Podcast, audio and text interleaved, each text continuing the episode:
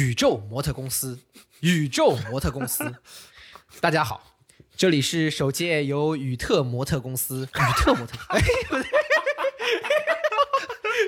哎，来来来，出来了！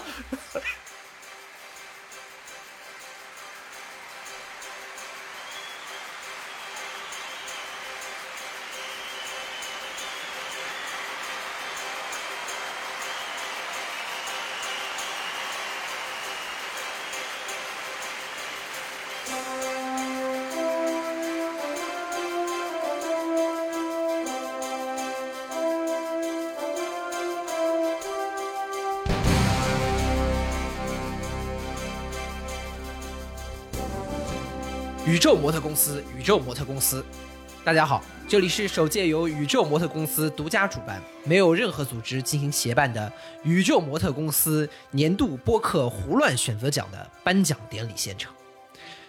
一九二九年五月十六日，奥斯卡金像奖首次举行了颁奖典礼。在二零二一年的二月十号，经历了爆发式发展的中文播客界，也迎来了属于自己的颁奖典礼。宇宙模特公司年度胡乱选择奖，本着并不公平也不公正，首次公开的原则诞生了。我是本次颁奖典礼的主持人兼评委兼策划兼场工兼灯光兼音响，包江浩。还有李挺，还有江科，我们根据个人喜好、突发奇想与商量着来的角度，盘点过去一年里我们发现的有趣的播客和离谱的故事，为中文播客的发展历程中记录下了一些并不浓墨重彩的一笔。当然，我们最需要感谢的是在线的各位来宾莅临本次颁奖典礼，共襄盛举。颁奖典礼因您的参与而熠熠生辉。颁奖典礼虽然胡闹，但推荐发自真心。接下来我们凑近点看今天第一个奖项——年度播客最佳音乐人现场奖。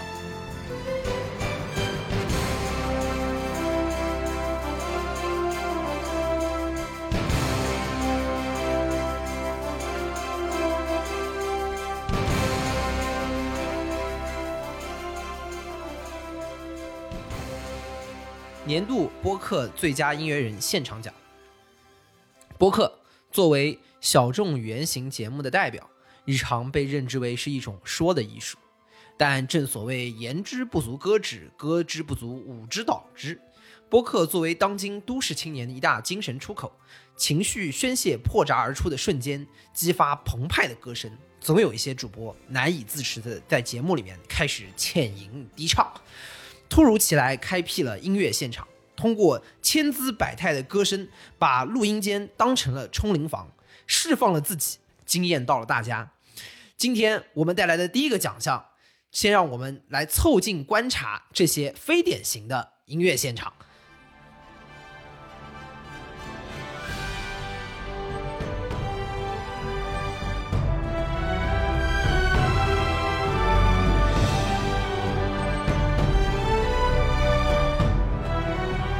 年度音乐人现场提名的有：来日方长、张大明与银次郎；反潮流俱乐部、偷录狂魔的心血之作；批示没干，讲个笑话，我们现在都不敢说笑话了。来，我们听一下《来日方长》，张大明与银次郎。好，我们先来听一首这个电影的主题曲，好吧？OK，わかっちゃいるんだ妹よ。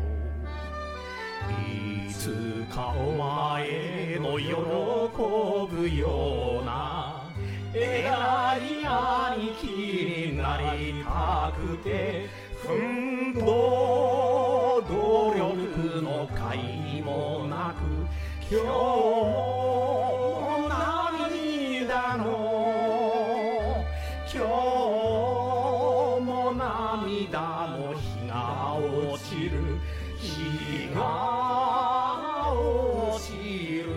哎，我跟你说，波哥唱了之后，我我听到这一段，我没分出来哪个是原唱那，原唱哪个是他本身的，我以为有一一堆银次郎。就是波哥这一期的好啊，就好在他这个唱出来给你感觉有第一带来一种合唱的感觉，他和那个原声融为一体。他们，而且我跟你说，波哥在唱的就就很悠扬，你知道吗？就这种悠扬带你回到了那种什么江户时代和大正时代的汇集处。虽然呃，虽然那个剧可能也不在大正时代啊，但是但是就有种带你回到了那个大正时代，然后你有种你别着这个刀，然后喝着酒，啊，前面来了个来自那种伊豆的舞女站在你面前挥舞衣袖的那个那个那个感受。对，为什么你你能从波哥的那个嗓子里能听出来那种，就是当年早年间的那种录音唱机的那种颤音，那个颤音不是一种演唱的技巧，是一种失真，是一种设备落后所带来的那种失真，从波哥的嗓子里头出来的。我看这说高级了，音乐实验啊，你这是。我跟你说，不光是这个音乐，这个这个声音在失真，我觉得波哥啊。好像是个大正时代的浪人，我感觉你在骂人。日本浪人，我感觉你在骂人。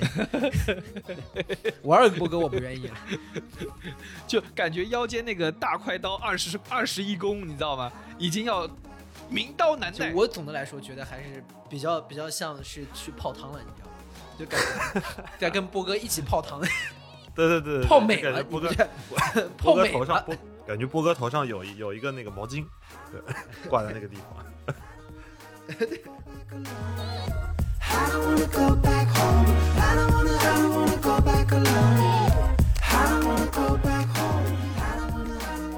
来，我们听一下反潮流俱乐部。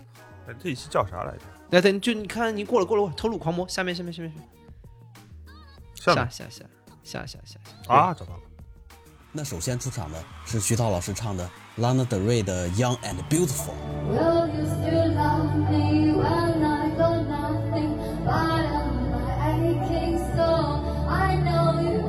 然后是丁调老师唱的孙燕姿的 Venus。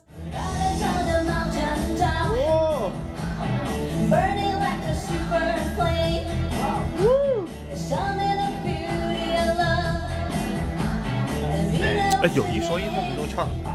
对，我跟你说，前面几个唱都很好。那其实我们都没有听过他俩唱歌，然后大家都被他们的嗓音给惊呆了。那第二位神秘嘉宾，我也先放一段音乐，让大家猜一猜。没错，这就是 JazzPod 的首席运营官、播客忽左忽右去现场主理杨一老师和他的凤凰传奇曲目《最炫民族风》。哎，有一说一，在调上，我要跟他摇摆起来了。哎，但我有个问题，就是你们确定没有把提名写错吗？对，你们为什么把把他们唱的最奇怪的那个人拎出来，然后给他一个提名？重点是杨一老师还不是生动活泼的，他是 JazzPod 来串场的嘉宾。对，最核心的要的就是要那味儿，你知道吗？你没有发现这一段最厉害的点在于，杨一老师不仅唱的，他前面还能 rap。啊，对。而且他这歌声就是很让人摇摆啊！你不觉得吗？真的要说一点，就是杨洋老师的歌声是很有感染力的，从选曲到表演到他的嗓音的控制。所以你记不记得？这正好前几天我们在那个在 Clubhouse 里头的电台里也聊的，就好像说，就是最炫民族风这个东西啊，就只要有人敢点，整个 KTV 一定会爆。它它就是一首热场的歌呀，不管是多么高冷、多么装逼的一个场合，只要有人按下了。所以说。杨怡老师这个堪称为经典音乐人现场，对吧？就是点燃现场气氛的这个小能手。这个就不，昨天晚上就是杨颖老师本人在 Clubhouse 跟我们聊的嘛。他说只要他去，只要他去，就一定会点，一点这个场子就热了。你说这样的，对吧？具有领导力和奉献精神的人，就肯定要给他一个提提这样一个名。而且你不觉得他这个嗓音当中特别像什么？我就觉得一直似曾相识，但我后来仔细想了想，大家还记得那个戴佩妮有一次在现场唱那个怎样，然后让一个那个歌迷上去去唱那个 去接那个，你不觉得他那个嗓音？刚才刚才刚才那一段的时候，李挺脸上就就呈现出了戴佩妮的表情，就我捏着腿的是吧？对，但是但是就是造就是不知道为什么，就是跟着跳，跟着造起来，就好像是什么，就是。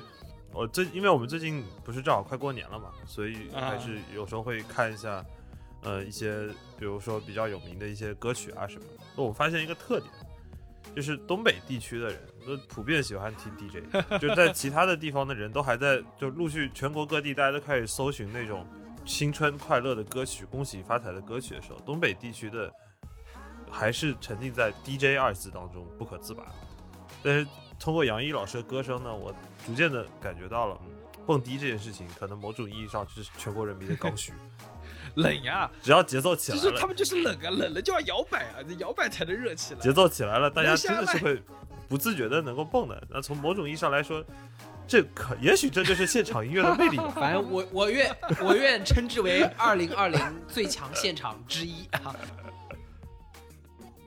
好，下面我们来听一下，不是很想放，感觉 跟前面两位大咖相比，就第三位这个候选 人就是突然出现了一个这个走关系上哎我们已经说了嘛，我们这期节目就是根据个人喜好、突发奇想和商量和商量着来的角度，这个奖是不是李挺你自己写的？就李挺跟我们商量商量，说要不给我发一个，我们说啊，来来来来来，啊，下面我们听一下来自关系户李挺先生的歌声。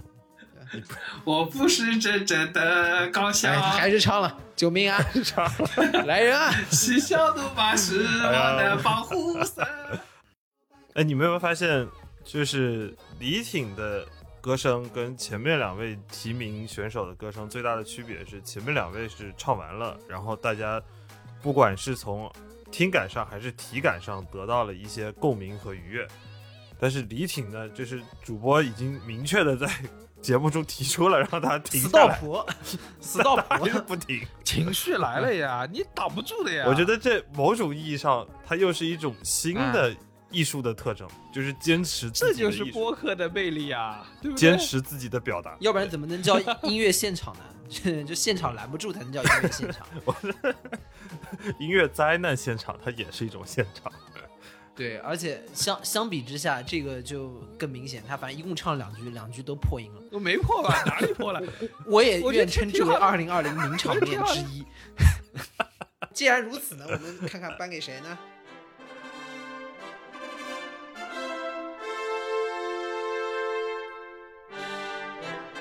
恭喜波哥喜提二零二零年度播客最佳音乐人现场奖。他用自己悠扬的哼唱，成功把麦克风当成了花洒，随着音乐忍不住跟着摇摆，高音毫不通透，低音略缺稳健，以粗粝制造了真实感，以荒诞营造了现场感，唱到歌声渺渺，如同热气飘飘，让听众反复置身澡堂爆泡汤现场。我们愿称之为年度最 real、最强音乐现场。恭喜波哥！鼓掌，鼓掌，鼓掌！鼓掌鼓掌！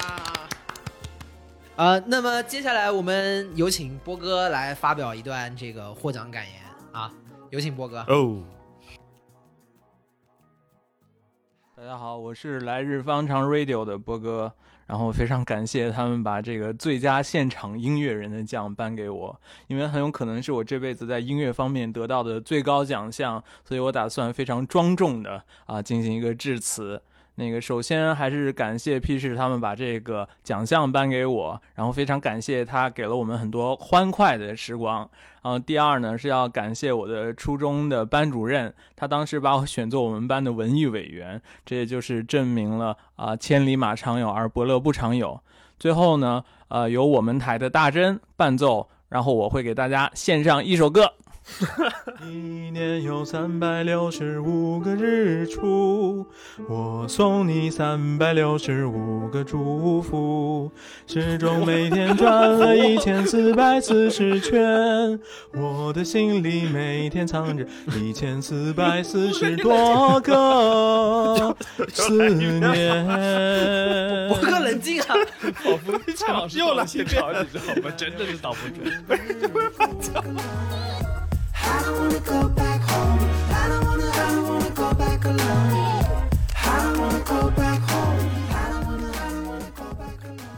接下来我们来凑近点看一下今天的第二个奖项——年度真情大师奖。时光匆匆溜去，时间无所驻留，一坡黄土，奈何人民没有资本贵。问：还有什么能召唤一丝人性的光辉？还有什么能温暖与这个世界失恋的约炮青年？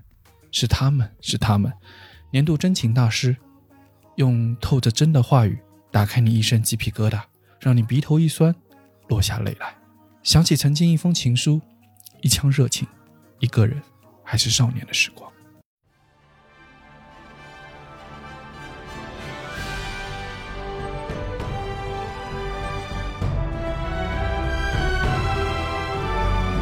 次年度真情大师提名的有：现实肤浅，生命中的盐；剧坛社，长安古墓里的青涩少年，罗氏墓碑和颜真卿的大师之路；宇宙尽头小酒馆，我为什么出逃拼多多？我们可以先听一下现实肤浅的姐妹们给我们撒下来的盐。唐老鸭的一切周边。我喜欢在地铁上偷窥别人的手机屏幕。我喜欢和我喜欢的朋友聚会。我喜欢把菜一样一样切切成同样大小的东西。我喜欢收拾衣柜。我喜欢铺床单，然后让床单变得很平整。我喜欢父母能理解你的那个时刻。我喜欢约了一个朋友，然后终于见面了。嗯，然后见面的时候那一下拥抱。我我都跟你们说，我听这一期是在公司就上班的路上，在公司楼下听，然后听得我就是快崩溃了。想回家躺着了是吧？我印象特别深，就是我拎着咖啡快死的要要进公司楼的时候，听到说我喜欢晒被子的声，然后我就我当时就 整个人就崩溃了。我好不容易从被窝里头挣脱的出来，然后进到公司了，然后有人跟我说晒被子的味道，那个味道真的就扑到我鼻子里了，我操！当时我就不行了。这个就很真情啊，就是让你真的，就首先很真实的场景还原。我我听这个那个场景的时候和和江哥还有点像的，我是开车去公司的路上，就是他们刚开始介绍那个的时候，我在刚开车，然后他开始说我喜欢什么什么的时候，刚好我车经过一个林荫道，就是两边的树是遮住天的，然后阳光正好射下来，就是透过那个树叶和枝桠，就呃反正突然一下，我也不知道为什么，就好像可能空调变凉了啊还是怎么的，就背脊突然一阵温和，毛孔都张开了。眼 突然一下，你眼睛里进沙子了，倒倒也不至于，就但只是就是身上的鸡皮疙瘩和毛孔都张开了，你知道那个感觉就，呃，对我好像是个休息日，然后我自己在家里面就属于就是带就公放着，然后自己干点什么其他的事情，然后这段听了我就觉得特别的 inner peace，就是觉得非常的内心他们这首歌平静。选的也特别好，就特别 inner peace。但问题就是，我跟李挺都在一个非常不 peace 的场景下听，对，完了以后，就他给我们的心灵的冲击是更大。然后我我觉得就是当中比较真的地方就在于，现实肤浅之前一直是一个有这样优势的或者优点的这样的一个节目，就是他们都是抓生命中的一些小瞬间，一些小的场景，但是在这些场景里面，他们总是能赋予他们很很真诚的一个意义。因为从小由小见大这件事情，其实大家都在日常会去说，但是说的发自真心才足够的感人。就而且对于也就说明你在这个小的场景当中跟大家能有足够的共鸣，我觉得这个是现实肤浅的两位姐妹非常厉害的地方，就是她总是在一些小的场景当中触动我们。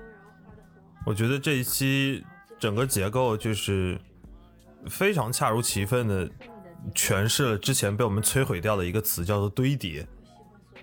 嗯，这一期我觉得这是一个好的堆叠的范本，这就就是一个好的堆叠，一个正儿八经的堆叠。就是美好的意象放在一起，就是会有更好的效果。对对对对对，而且，呃，对，而且现实肤浅就是有好多期啊，就可以把那种生活瞬间的美好给你全部堆叠起来。呃，还有一期是讲那个呃开花店的，啊、就是你你听完之后就会有同样的一种毛孔张开的感觉，舒适温和，然后 OK，那到这儿了啊。然后我们下面来听一下来自剧坛社的罗素志老师为我们带来的然后在这整个故事里有一个个人会觉得非常非常感人的一个一个细节，当安禄山刚刚攻陷洛阳的时候，他就俘获包括杀死了一大批就唐朝的高官嘛，然后呢他就派一个叫段子光的部将带着三个高官的人头，其中有个人叫卢毅，就宣宣谕河北诸郡，就警示他们说，如果谁不服，谁不投降，这个就是下场。然后到平原的时候呢，就被呃颜真卿把这个段子光给截下，然后把这个段子光给杀掉，然后给这三颗人头去下葬。然后当时有个非常感人的细节，就说颜真卿看到这个卢毅的头上有血迹，他不忍用手擦去，于是呢就用舌头帮这个卢毅舔去了血污。这个呢就一方面表现出了这种颜真卿对烈士的这种无比的尊重，另外呢还给就颜真卿的这种。呃，结局吧，可以说他生命最后的结局留下了一个伏笔，这个是非常唏嘘的。咱们可以到时候再讲，就是后来鲁毅的这个故事的这个伏笔的这个。我觉得如果前面说现实肤浅是那种生活中的真情的话，就是罗素志老师的节目啊，我靠，那真的就是历史车轮里的真情啊！就是你知道罗素志老师啊，他真的是做播客非常非常非常的用心，他做出了一种什么感觉？就是，嗯，你知道。呃，我对他的节目的评价其实就一个词，就是非物质文化遗产。对，有有那意思，有那就激情硬核啊。对，就是他每期节目啊，就你仔细去看他那个 show notes，长的跟论文一样。比如这期他讲的是颜真卿和罗氏墓碑嘛，然后他就把呃那个陕西碑林博物馆的研究员请来了。然后就离谱，然后，就是讲到这个部分的时候，就你会那个鸡皮疙瘩起来，就是彻底颠覆了颜真卿在我们心中简单的书法大师的那种形象。就是举个例子啊，比如说那种呃书法大师，呃，比如呃徽宗啊，呃米芾啊，就是书法大师，在我的印象中啊，大多数啊就有点像反面角色，就是。可能是就是除了书法之外，好像干啥啥都不行，还经常扰乱朝纲，就凭着书法就问鼎，呃，什么朝堂，然后大奸大恶。颜真卿真的就是我，我虽然不知道他的生平，但你想想看，光从小的时候你就天天练他的书法，你这就觉得他怎么写这么多字？你不讨厌他吗？你是因为不喜欢写书法，所以对所有的书法大师都有这种大奸大恶的想法。我我你这个啊，刻板刻板印象非常的个人。我我倒不觉得颜真卿是大奸大恶啦，就是你毕竟练书法的时候，你还是很讨厌他，就是就是这货怎么写这么多字？呃，但是。呃，当听到罗素志讲到后世文天祥《正气歌》里说，天地之间的正气被幻化为具体的意象，是幻化为严将军的头颅，是严长山的舌头的时候，就是讲完这些的时候，你会感觉到一种强烈的，就是那个瞬间，我想想我那个时候在干嘛，好像好像又是在开车。你怎么天天都在开车？对他暴露了你，其实，在澳 澳洲主要工作是当卡车司机。澳洲卡车，李李挺澳洲卡车模拟器，主要在开开 Uber，每天就是因为在澳洲已经失业了，天天就是假装开个车出去，实际在拉 Uber，然后疯狂听播客，然后听着这些电台狂流眼泪，怪怪不得就跑回国了呢。就是你之前听那个，就是去年不是有那个事儿嘛，就是。呃，颜真卿的那个祭侄文稿要送到嗯嗯呃日本去展览，然后大家不是有很大的争议嘛？当时对这个争议我是呃保持一分困惑的，就是虽然国宝怕丢是一方面，但是我觉得当剧坛社讲完颜真卿和颜杲山的故事之后，我又感受到这份国宝沉甸甸的重量，真的是清透了。颜真卿的泪水和他侄子的是呃陈老师讲到的。继侄的这个故事，他们侄子颜真卿、颜杲卿兄弟，呃，等于是颜杲卿的儿子，对吧？颜杲卿的儿子叫颜季明，对，然后是颜颜真卿的侄子叫颜季明，当时呃兄弟两人，一个在山东，一个在河北，两地之间就是这个颜季明不断的往来通讯，给他们沟通传递这个军情。所以等到后来，他们因为牵制安禄山嘛，所以安禄山再再次折返，就是挥师北上，攻打常山。然后颜杲卿弹尽粮绝，然后像陈老师说的，城破之后呢，颜家三十几口人全都被安禄山杀害，也包括颜季明，而且是死状是非常惨烈的，就是死无全尸。然后呢，颜杲卿他到死之前就誓死不降，然后一直破口大骂安禄山，然后安禄山就一怒之下就把颜杲卿的舌头给割掉了。舌头割掉了以后呢，就颜杲卿还继续就含混不清的就继续骂安禄山。所以后世这个事情是非常非常激励我们中国人的这个道德的。后世文天祥在写《正气歌》的时候，他说天地之间的正气被具现化成了各种各样的形象，各种各样的物质，幻化成颜将军的头、记事中的血、张睢阳的牙齿以及颜长山的舌头。呃，为颜长山舌说的就是颜真卿的这个呃哥哥的典故。所以刚才就陈老师有讲到祭侄嘛，其实祭侄不是第一时间就写出来，是一而且两年后我们好像是还有一个很值得跟大家推荐的是，就是罗老师的这个剧谈社这个电台，不光是这一期，他的每一期都极其的硬对核。罗老呃这罗素志老师啊，在他的这个电台节目里面，真的点就在于说真实的还原很多历史的现场，就是刚刚江科说到的，就是历史车轮的，就是滚过的这种真实感。然后另外也不得不说啊，我们罗素志老师这个令人令人这个震惊的社交圈，对吧？聊祭侄文稿，就是把这个碑林博物馆馆长请来了；聊杜月笙，把杜月笙外孙请来了。很奇怪，就是 这就是这这就是你这这你都认识，对，就是也 也也不知道，对吧？就是这个令人令人难以企及的社交圈，就就六度空间理论在罗素之这上基。本上就是二度，呃，对基本就是二度。对，我觉得我跟世界当中很多很厉害的人能跟我建立这个联系的方式，就是我们共同都认识罗素这志。怎么说呢？就是很很值得期待吧。就是哪怕极大延展了自己的社交的这个空间。就我估，我期待在二零二一年，他能请英国女王来录一期，对吧？对我，我觉得，我觉得就是没有什么难度的问题，只有排期的问题。还轮不到他。行，这是呃罗老师带来的真。好，我啊们下面来听第三位提名的选手，来自宇宙尽头小酒馆的《我为什么出逃拼多多多的》。员工之间其实也没有大家普通公司里面关系那么亲密吧。卡离职这件事情是真实的。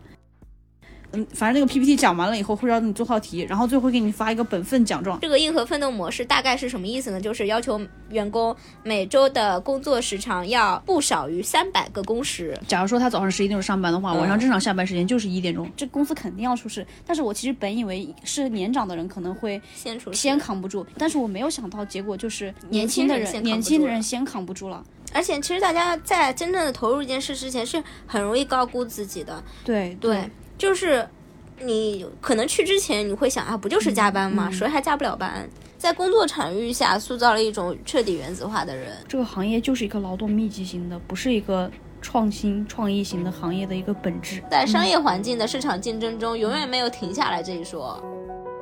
对，我跟你说这句话，哇！我跟你说这句话，我当时听到的时候，我第一反应是这句话。我在入职之前，我也跟 HR 说过一模一样的话。谁还加不了班了？不就是加班嘛？老子又不是没有跟阿里合作过，对不对？他们能加到几点？你你还能比阿里加的更狠吗？对不对？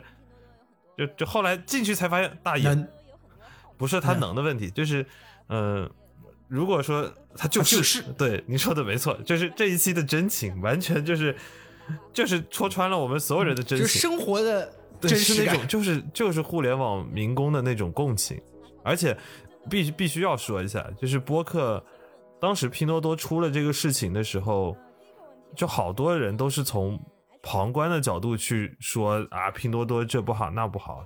应该是小酒馆，应该是我至少从我的角度，第一个是真正的去有去找里那里头同事啊，对吧？他他是真正有去跟至少对一线有讯息的信息源去交流，然后去感知里头真正的情感，然后你作为我们这些就是同行，能够才能够听出来说，其实这些状况不是拼多多才有的，甚至我觉得，为什么这一期能够作为一个提名是，它虽然题目叫做“我为什么出逃拼多多”，但其实我为什么出逃什么任何一家大厂都都是一样的情感。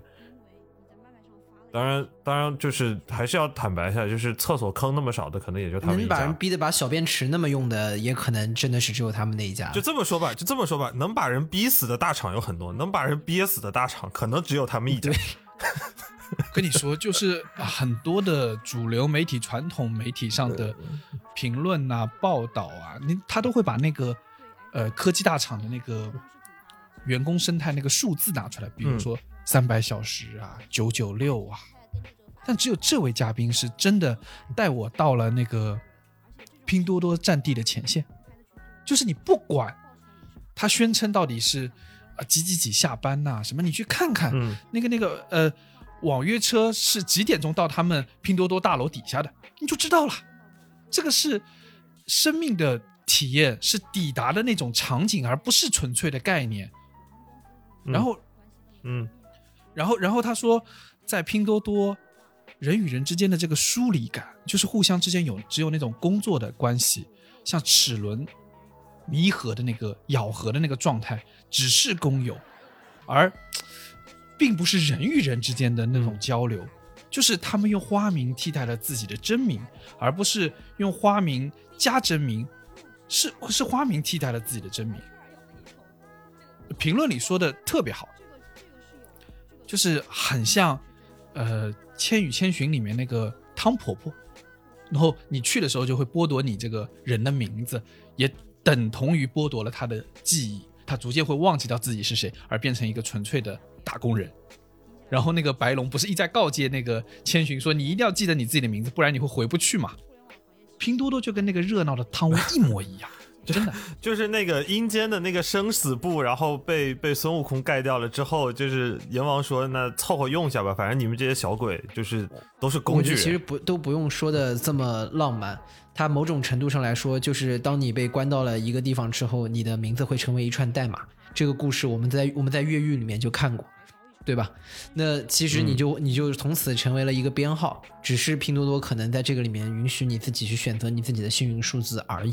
哎，但不得不说，不得不说，就是，嗯，这家公司在在我听完这期节目以后，就真的很很推荐大家去听一下这这一期节目的原因，是因为我们听了太多抨击大厂的言论，但是，呃，有好多东西我们都还是以一个旁观者的角度去。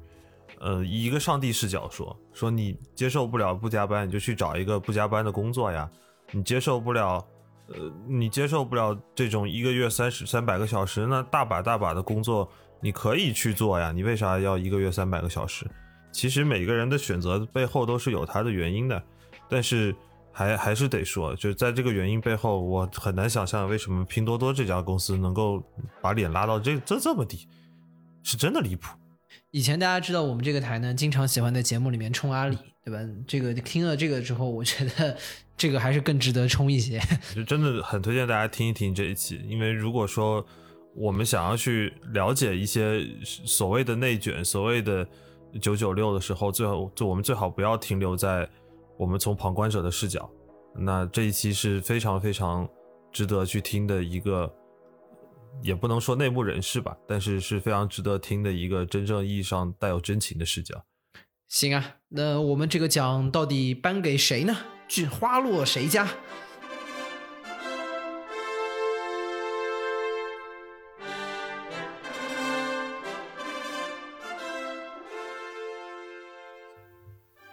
获得本年度真情大师的是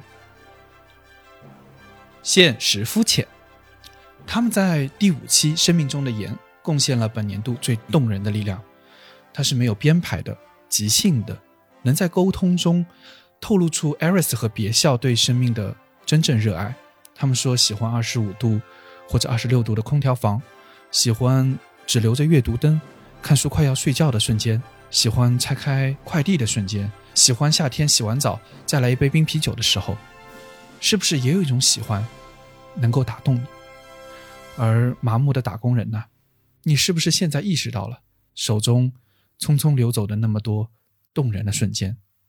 现实肤浅，帮你找回来了。因此，恭喜现实肤浅赢得年度真情大师。有请 Eris 和别笑为我们致获奖感言。人间有肤浅，人间有真情。肤浅是现实的，模特是宇宙的。能够获此殊荣，我们深表感谢。我们的目标是希望宇宙模特公司越做越大，在公司门口设立总监传达室，带打印店的那种。聘请我们两位大婶儿去撒盐。我们决定到时候手里拿罐盐，年轻的妹子身材火辣，撒一把；成熟的大姐温柔知性，撒一把；帅气的小哥英俊潇洒，撒一把；稳重的大叔风度翩翩，撒一把。我们的愿望是。愿生命中永远有盐，愿宇宙中不缺模特。艾瑞斯和别笑他们人真的很好。作为年度啊，呃崛起的爆款播客，从来不忘提携后进。他们在制作了很多的精美周边之后呢，哎，还给我们三个主播寄来了整整两套，导致我们后台，导致我台爆发了二桃杀三世的人间惨剧。为此。在颁发年度真情大师的最后，我们宣布，在现实肤浅的两位主播的温柔声音中，有一位听起来比较瘦。哎，你猜猜看是谁呀？别笑，Aris，你俩没想到吧？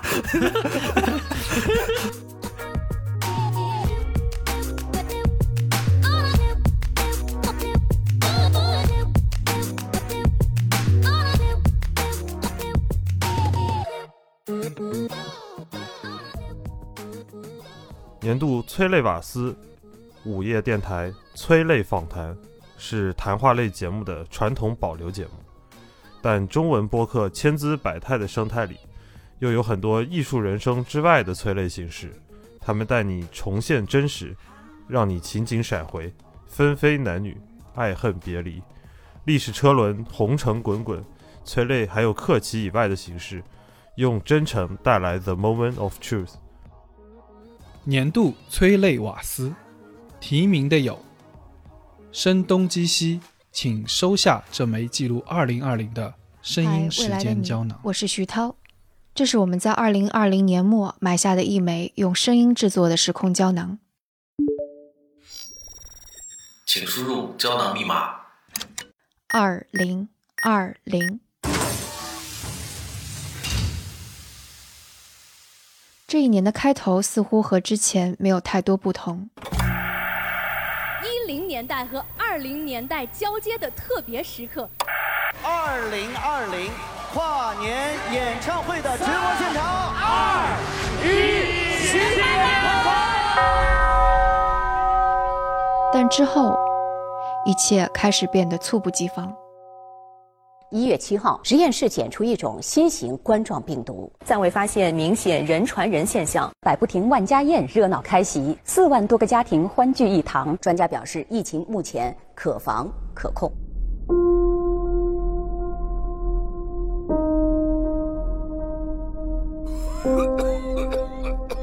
冠状病毒它在 SARS 之前只有两种，然后在 SARS 之后呢，累计大概发现了六种。当时我们的内部医学部的同事认为这有可能是第七种。朋友圈就铺天盖地全是这个消息。报的症状我就看。背景还有声音。嗯，对，你看背后会有那个呼吸机的声音。对对对对对对对对，不是呼吸机，是就是反正是那个，就是 ICU 的声音。呃，对，心跳心跳仪、心电心电心电图的声音。前一刻抵达武汉。我们现在在大年三十这一天来做这档节目，肯定是跟现在的新型的冠状病毒引发的传染性肺炎是有关系的。然后除了青海和西藏这两个省份之外，我们国家的各个省都已经有确诊的病例了。这可能是春晚历史上。给主持人留下准备时间最短的一次。经国务院批准，延长2020年春节假期至2月2号。武汉全市城市公交、地铁、轮渡、长途客运暂停运营。北京地铁公司从1月31号首班起启动北京地铁全线网进站测温工作。最短缺的还是医用防护服和 N95 的口罩。一名男子从武汉红十字会的临时仓库里提出了一箱 3M 口罩，十只口罩售价850元。这期节目点进去，你可以看到最高赞的几个评论在小宇宙里面。就是一听开头，大家觉得觉得泪目了。然后另外还有一个很高赞很高赞的评论是说，觉得这期节目值得被永久的收藏。我觉得是的确跟他说的标题是一样的。二零二零年记录二零二零年的这个声音时间胶囊，就是就你知道不我我我在我在听这个的时候，我脑脑中想到两件事。第一个事情是，就是呃，如果当你听的时候，你稍微深呼吸一下，静下来，你是会被它的音效和声音带进去的。对，就是你一下身上就呃有那种闪回的感觉。对时间的那种就是闪回感，对这个就还是得很佩服，就是生动活泼。我觉得作为一个大厂，这个方面的技术是很厉害。就是作为声音工程师，作为声音工程师，在这个里面当中的整个的声音创意和整个氛围的营造是非常棒。它不是一个简单的、单纯的新闻的混剪。你看它在这个过程当中，除了混剪的声音，还有。各种情绪的变化和电在后面的背景音，我觉得作为一个声音的作品来说，是一个非常具有这样呃标杆意义的这样的一个作品。就是它不仅是二零二零本身这一部分的内容就值得大家去很长时间的回味，而且在这个里面，它还用这样的一个形式去带着你走，我觉得是非常棒。我刚刚想的第二个事情就是。嗯，因为我们二零二零年那那跨年那期其实也做了一个新闻类的混剪，然后非常短的那一分多钟的这么一个混剪，然后现在回头看这个我们这个混剪就是非常小学生，就是能感受到他们那个，就是我们只能做把新闻混在一起，最多配个音乐，但是他们的确，你你就听到最后面那个 ICU 里面那个。就呼吸机还是心跳还是还是心心心电仪的那个那个声音，就是它是真的是带着你的心心跳在一步一步的往前进，是有点紧张和慌张的感觉。然后你听到，呃，那个主持人在说这是春晚准备最少的一次，然后马上进了一个非常紧张的音乐，就感觉到我这一年过得真的不我觉得这是就是带导演的内容在里面。嗯，而且他的那种。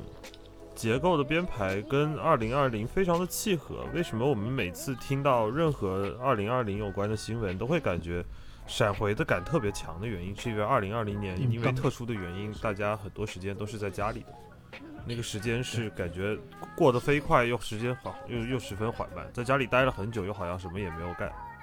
那它的这个编排，包括它后面这个很有规律性的那种那种心跳监测仪的那种声音。就是让你感觉好像时间就是这样一分一秒的流逝，但是又用非常快节奏的新闻加上一些社会事件的紧凑感，就让它交织在一起，那种感觉就特别特别的牛逼。就像刚刚李挺说的，呃，我们在熊浩学长来串台那期，我们在里面放了一个一分多钟的混剪，就是因为我们做过才知道这件事情有多么不容易。因为它不是一个单纯的这样的一个拼凑，不是个单纯的拼凑。新闻、新闻、新闻、新闻放在放在一起，因为我们在做的时候，我们也尝试去寻找这样的节奏和给去这样的一个 storytelling 的这样的一种感觉。那在这个里面，我们做过，所以说我们才知道它有多难。其实大家很推荐大家去听这期节目。它其实除了前面的疫情，还有后面到整个国际局势的变化，到后面科技的当中的新闻，到最后年末的时候给大家以希望，包括徐涛老师最后又出来说，我觉得是一个很好的带大家去回顾这一年，或者是去记住这一年的这样的一个形式。播客当中有很多感动我们的这样的一个时刻，但是这期节目。本身就是二零二零年这件事情，大家在回味的时候就忍不住要泪目。当然，在这样的一个优秀的作品的带领下，我觉得就是很难不去泪目。所以你大家看，我们这次这个奖的提名只有一个，就是我们觉得当之无愧。我我觉得延延伸我之前刚刚说的第二点，我我一直在想，就是回过头来，是我我前两天逛 Clubhouse，然后有那种播客打开的群，他们就在问，就说。呃，我我们播客为什么没有新的形态？为什么没有啊新的制作形式？我想说，事事实上，大家要明白，播客虽然它的它的形态可能是比较新的，它的播放形式、接触形式是比较新的，可是播客做过的所有事情，其实在过去所有的音频类啊、广播其实都做过，都做过。它其实有非常好的，就是成熟的艺术形态。但是我我自认为，像 Clubhouse 出来之后。在他没被抢之前，他还是对我们自己的播客那种闲聊的大多数的形态是形态是有一些冲击的，他开始把低信息的呃对话上信息量不大的那种内容开始挤压。回头去看生动活泼所做的这次呃实验，你会意识到他们是在尝试把播客制作的上限在往上提高，就是给我们看到声音的作品。而不是简单的对谈，不是简单的聊到某个话题，是有一个完整的像电影一样能够把你带到那个错位的时空的这么一个载体。我觉得我们现在播客的这种精品化，可能之前我们一直是停留在内容的精品化，请到嗯特别好的嘉宾，或者是谈话的内容特别特别好，他。或者是说有一个特别多的精功课精致的选题和功课，这个是我们想去推嗯荐的一些播客的一个点。但是可能从另一方面，从本身这个声音工程的这个生产和制造流程上来说，它还是有另外一种精品化的可能性，就是你在整个制作的角度的精品化。对，就像 Clubhouse 嗯出来之后，现场感的对谈让大家很上头。我实话实说，就是最近我们几个每天都搞到两三点，一直在听，是好听的。但是如果是这样的话，可能就有很多播客的形式存在的，呃，样本就是会被受到冲击。这个时候，大家应该去探索更多播客新的形式，就是更精巧的编排，更有想法的这样的结构。我觉得这个是可能通过播客，因为它不是一个现场，它是通过人去打磨和设计过的内容。它可以带给我们更好的一个呈现。我觉得这个作品是一个非常嗯非常好的这样的一个探索，是值得大家都来去收听。而且我听到这个这期节目，我听到后面的时候，就是还是能从这个它它是有一条完整的对二零二零年的故事线的一种叙述的，所以在最后其实能感受到一种那个什么，呃，你们听过那个《万里长城永不倒》那首歌吗？就是霍元甲那个老的霍元甲那个主题曲那种，你就是什么？你又要尝试竞选二零二一年的最佳音乐现场？没有没有没有，我就波哥拿走了，我就把你现在只能唱二零二零 二零二二年的那首。就是就是这歌词而已，我就说就是有种那个什么江山秀丽，叠彩峰林，问我国家哪项染病？向你们啊表示诚挚的慰问，致以崇高的敬意。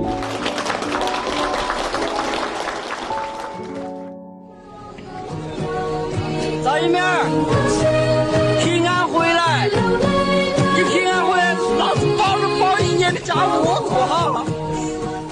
建华，我爱你，我爱你。武汉，我会把妈妈接给你，请你好好保管。要坚强，做妈妈的后盾，好不好？好。那当你知道爸爸妈妈。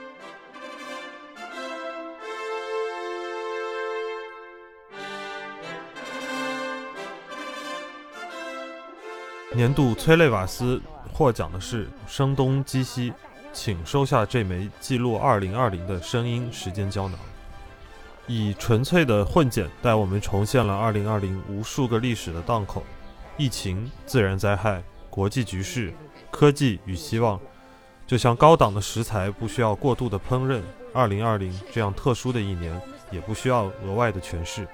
静静地听着时间的踏步声，已足以让人泪眼婆娑。二零二零难以被忘却，这期节目值得作为声音媒体中的永恒收藏。让我们来邀请这期的作者迪卡布里辛老师来发表一下获奖感言吧。喝，吃上了，怎么回事？哎，别吃了，别吃了，赶快去发表屁事没干的获奖感言，快快快！啊，什么获奖感言？那不好意思，刚才在吃饭。大家好，我是迪卡普利辛，生动活泼的一名声音后期。那首先，屁事没干是我每天必听的节目之一啊。可拉倒吧，看你刚听了十分钟，主播你不知道叫啥？主主播不是叫那个包包浆，都都都挺好，挺挺好。啊，其次，非常感谢屁事没干给我们颁发如此珍贵的奖项啊！这个奖杯分量我感到沉甸甸的，真的。别说那些没用了，你问问有没有奖金？你问问问。我问了一万多，怎么又这个怎么还有？最后，希望大家继续支持屁事没干，啊支持生动活泼，别忘了打赏、留言、各种加，最好再来个双击点赞，么么哒啊！那就这样，我继续吃饭了啊！我操，我怎么感觉看你吃了一桌，是不是放错了？我迪卡老师给你个机会，我希望你还是能重讲一下。一万块钱，这个是一万没有一万块钱，我们有这个钱，我们还来录博客。对你杀了我吧！大家好，我是迪卡普利辛，生动活泼的一名声音后期。呃，其实说白了就是剪辑音频的后期狗。那非非非非非常感谢屁事没干推荐我们的播客，万万没想到自己还能借贵宝地发表获奖感言啊！觉得自己做的东西受到了关注和肯定，我觉得人生值得，播客值得。呃，那其实我们做的大多数节目都是生动活泼的团队作品，比如《声音胶囊》这期，其实一半都是我们另外一名声音制作者梦一完成的，也在这里同步感谢他。那好了，就说这么多啦，拜拜溜。好嘞，这下正常，这下正常了，这下可以说牛逼，迪卡老师厉害。对，还有另外一位梦一老师也牛逼，牛逼牛逼，牛逼牛逼。好，恭喜两位老师，虽然没有一万块钱。我就有点，我觉得恭喜他们有点不要脸，我总觉得 名至呃实至名归，实至名归，实至名归。一万是真的没有啊，有我们一万个祝福。一万没有，但我们可以送给你三百六十五个祝福。波哥上来。三百六十五我送你三百六十五个祝福，时钟每天转了一千四百四十圈，我的心里每天藏着一千四百四十多个思念。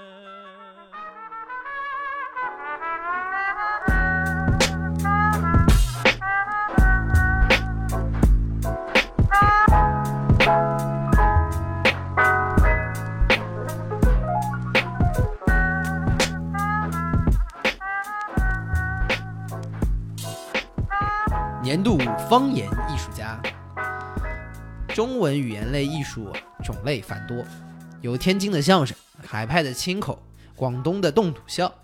戏曲除了京剧，还有地方戏。中文播客除了强力输出的干货，也非千篇一律。各地方言在有意为之，或者是不经意间轮番登场。字正腔圆呢是专业的制作，但荒腔走板才是非物质文化遗产。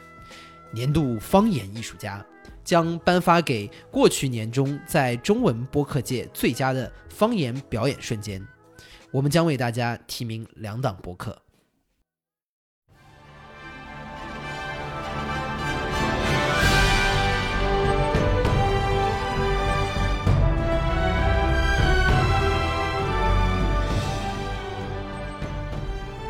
年度方言艺术家提名的有。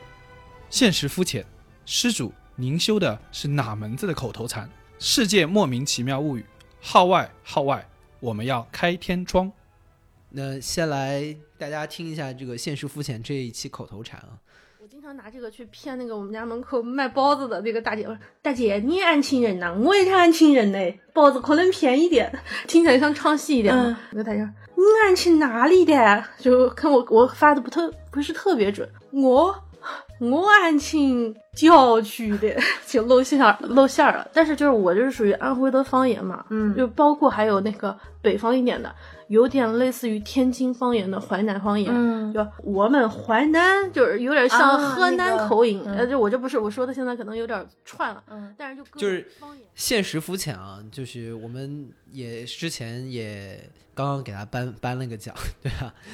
呃，然后这一期呢，就体现他们不仅是这个意象的堆叠，生活的小细节抓得好，与此同时呢，也是一个说学逗唱的这样的 podcast，对吧？你看，各各个地方方言都说的贼溜，而而且到现在好像艾瑞斯都没有说过他是哪人，但是肯定是个安徽人，而且我觉得不像是安徽北面的，应该是南面的。哎，安徽北面的方言是不是跟你们会有点像？呃，其实就是南京话。其实这个也这个也差不多，这个听起来跟南京话也有点有点像的，就是都是淮扬官话，也是分徽北跟徽南。对，我觉得这个说学逗唱这个学的本事还是很强的。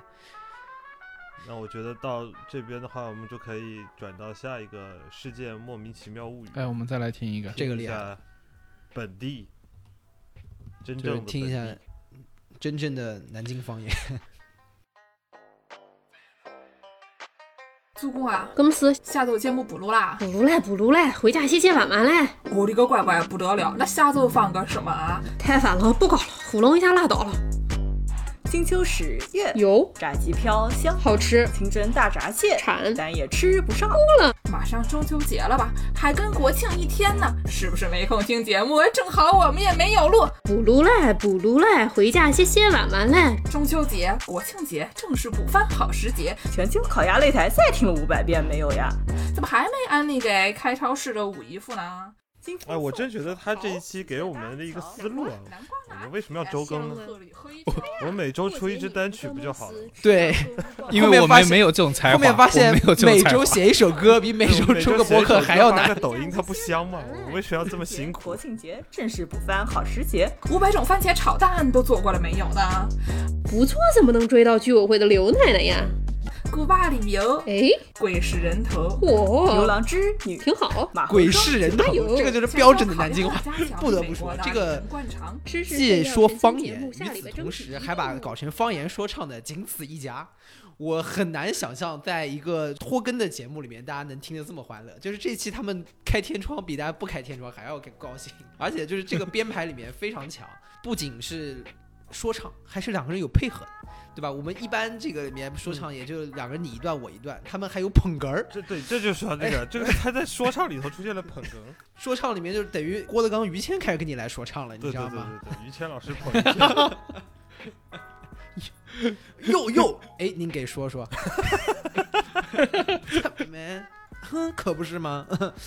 哎，这个太厉害了，这个太厉害了，我不懂。还最后他那句什么“古巴旅游鬼是人头”是吧？我觉得是为了押韵。李挺今天晚上就满脑子就是鬼是都是人，鬼是人头是什么东西啊？鬼是人头到底是啥？就是我不知道我说的准不准啊？这肯定是一个老南京话，就是南京话有一句叫“无二逮鬼”，然后就跟这“鬼是人头”有点意思，就是胡说八道，很不正经啊，就有就就就有点就有点这个味道。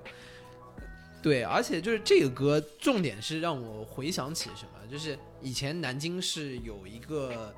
很早吧，大概零五零零六年的时候，是有一个 underground 的这样的一个方言说唱的年代。那个时候，南京大街小巷里面，呃，最红的两首歌就是《喝馄饨》。那个年代各地都有，各地都有。对对对，喝馄饨，喝馄饨。一个外地人都能都能听过这个。当时，当时应该是有一个地下说唱传奇，第第一位我记不太清楚，我回头可以在 reference 里面写给大家。然后当时是有一个这样的说唱团团体，当中有一个人现在还在说唱圈活跃，当中这个组合里面有一个人叫 MC 光光。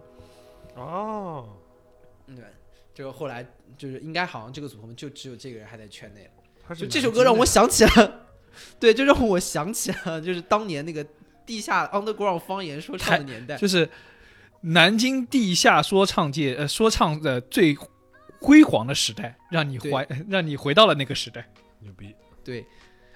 就是一种地下说唱文艺复兴，他他最后最后这句话到我现在还是能够萦绕在脑中。补炉嘞，补炉嘞，回家歇歇玩玩嘞。哎，这句话到底什么意思啊？这你没这没有听，这你没有听懂吗？就是不录了，不录了，回家歇歇玩玩了。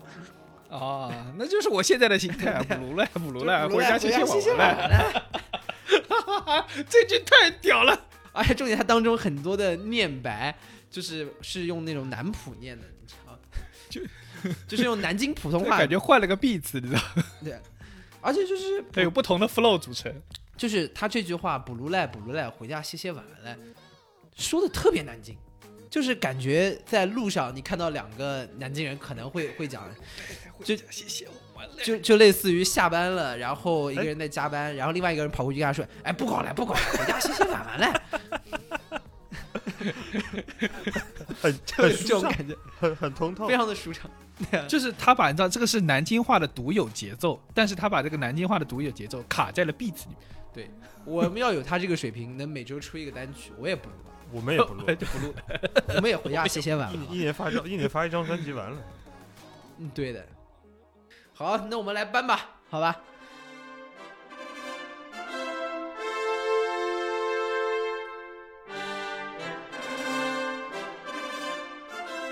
年度方言艺术家，世界莫名其妙物语。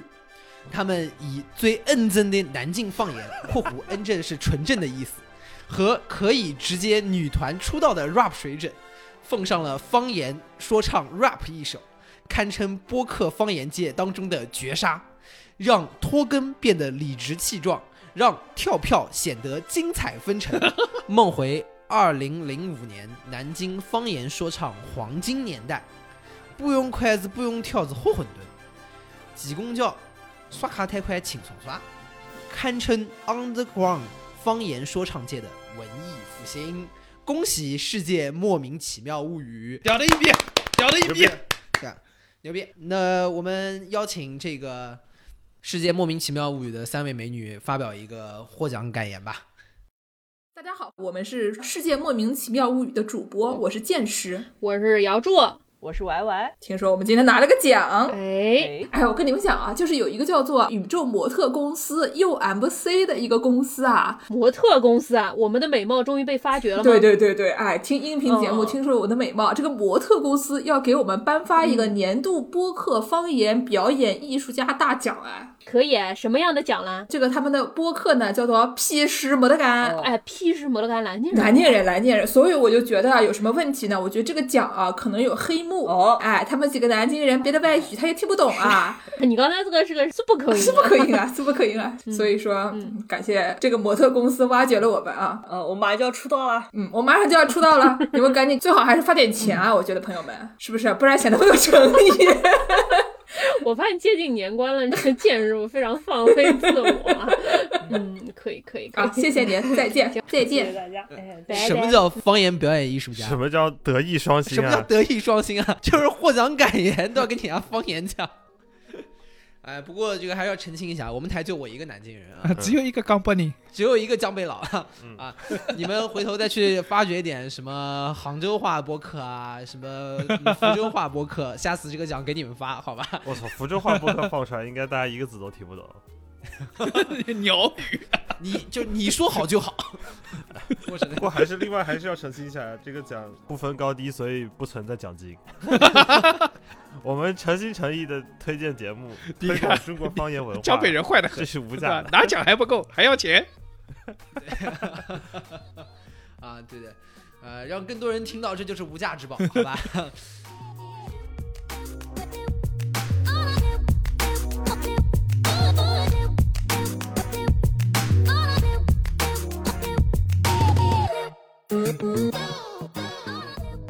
年度巧克力品鉴大师，都市青年要减肥，要精致，要 fit，要保持身材。所以，都市青年们，你们有多久时间没有体会过巧克力的滋味？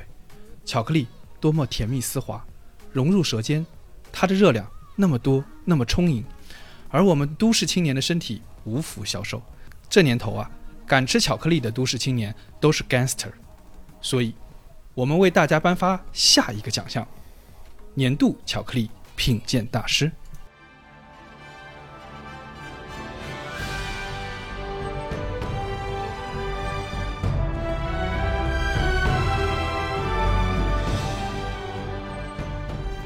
年度巧克力品鉴大师提名的有：来都来了、古龙江湖、一百种背叛杀戮与一百零一种温柔救赎。大家可能觉得巧克力和这一期的名字听起来应该是不挨着的，呃，但是为什么给他们颁这个奖呢？你们听一下就知道。陆小凤去找两个知道这世界上所有的事情的人，去问他们一件事儿，然后你等那两个人呢，就特别难等，就等的非常焦躁。然后那个陆小凤就说：“ 我在吃巧克力。”我看了丸子一眼，我说：“你是一个主说，我他看到我吃巧克力，他居然也拿起了巧克力，有没有搞错？我长着口干舌燥，你还不让我吃巧克力？水吗？然后呢？